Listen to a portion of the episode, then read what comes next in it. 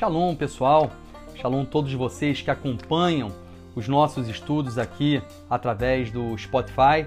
E eu queria compartilhar com vocês nesse momento, é um momento tão importante que nós estamos vivendo, que são que está antecedendo, na verdade, a nossa celebração de Peça.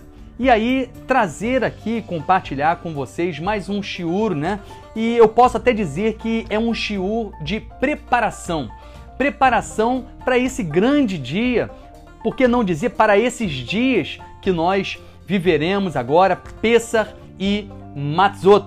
Isso porque a, a Torá, ela nos traz algumas instruções que, ao ser vividas essas instruções, elas proporcionam a cada um de nós a possibilidade de vivermos aí sim a totalidade da revelação que está contida e presente nesses dias que nós estamos para viver de celebração de Pessah. E aí eu queria compartilhar é, nesse momento com vocês algo interessante que nós percebemos, uma instrução que o Eterno deixa em Sua palavra a nossa vida, é instrução essa que deve ser realizada antes da celebração de Peça. Eu digo antes porque nós sabemos que a Torá ela, ela determina, designa um tempo específico para Peça, que é no dia 14 do mês de Nissan ou Abib.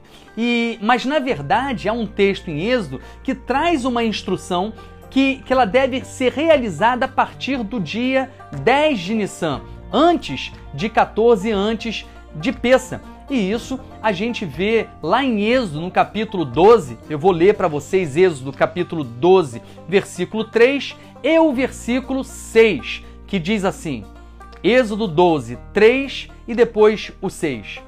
Falai a toda a congregação de Israel, dizendo: Aos 10 desse mês, dia 10 de Nissan, Cada um tomará para si um cordeiro, segundo a casa dos pais, um cordeiro para cada família. Então, a primeira instrução que chega, e diz aqui o texto, aos 10 desse mês, aos 10 de Nissan, logo antes de 14, uma preparação é trazida a nós, uma instrução que nos prepara desde já, diz aqui: pegue um cordeiro, tome um cordeiro para cada casa. Cada casa recebia no dia 10, levava então um cordeiro para dentro da tua casa, e lá no versículo 6 de Êxodo 12 ainda diz: vocês devem guardá-lo. Ou melhor, ele vai ficar com você em sua casa, guardado até o 14 do dia, dia do mês.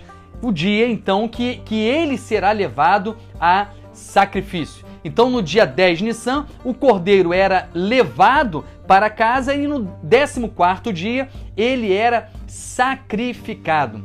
Esse era o chamado cordeiro de Pessar, que nós chamamos do Cordeiro Pascual, né? E, e, o Cordeiro de Pessar, nós sabemos que é uma sombra do porvir.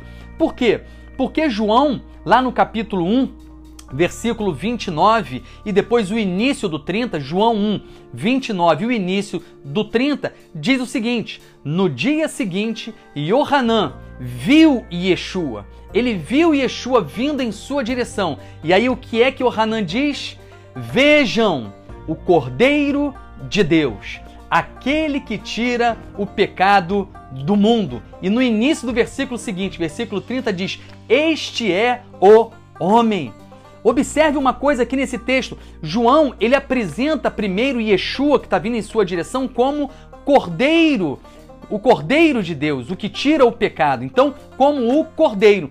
E em seguida, no início do versículo 30, ele, é, ele chama esse mesmo homem que é caracterizado aqui, que é chamado de cordeiro, ele o chama de homem. Este é o homem. Vejam o cordeiro, este é o homem. Então revela aqui que na verdade aquilo que era sombra do porvir, o cordeiro que sempre em Pessar, no dia 10 era levado para casa e no 14 dia de Nissan ele era sacrificado pelo pecado, então na verdade é, agora nesse momento aqui é revelado, vejam, Yeshua, o Machia, ele é o Cordeiro de Deus, este é o homem. Já havia uma compreensão na época de que o cordeiro era uma pré-figura de um homem que iria cumprir exatamente aquilo que representava a celebração de Peça, a liberdade de Peça, que chegava em, em Peça, a libertação que estava representada em Peça da saída do Egito. E interessante é, que esse conhecimento de que o cordeiro era um homem já é algo que nós podemos perceber ao analisarmos as escrituras no seu contexto original, com o texto original em nossas mãos. Porque a Torá, lá em Êxodo, no capítulo 12, quando nós pegamos o original ali em hebraico, já menciona ali essas palavras. A palavra cordeiro, homem ou homem, cordeiro. Isso pode ser visto lá em Êxodo, no capítulo 12, porque a palavra que está ali inserida ao falar acerca desse cordeiro é ish-si. Ish é homem, si cordeiro. Então ali o, está escrito o homem cordeiro. E quando nós juntamos e conectamos tudo isso, nós precisamos entender então que para vivermos a plenitude desses dias que, que estão se aproximando, Pessa e Matzot, nós precisamos, antes de viver esse tempo, levar ou trazer para dentro da nossa casa o Ish-Si. O Ish-Si, o homem cordeiro, para a nossa casa. Nós precisamos discerni-lo. Por que, que levava ele? Porque eu precisava é, ter a intimidade com aquele que iria morrer em, em meu lugar. Eu precisava ter contato, eu precisava discerni-lo, eu precisava olhar para ele, contemplar tudo aquilo que ele iria sofrer em meu lugar por causa dos meus pecados.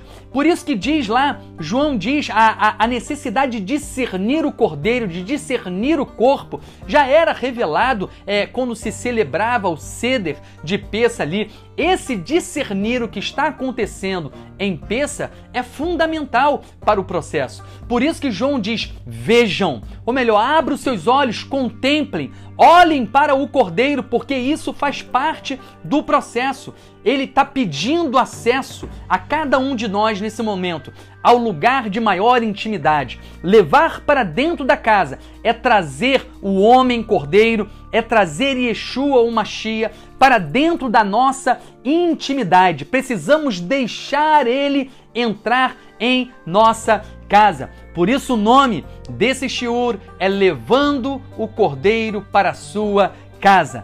Quem é o Cordeiro? Quem é esse homem? Homem Cordeiro, Yeshua ou Machia.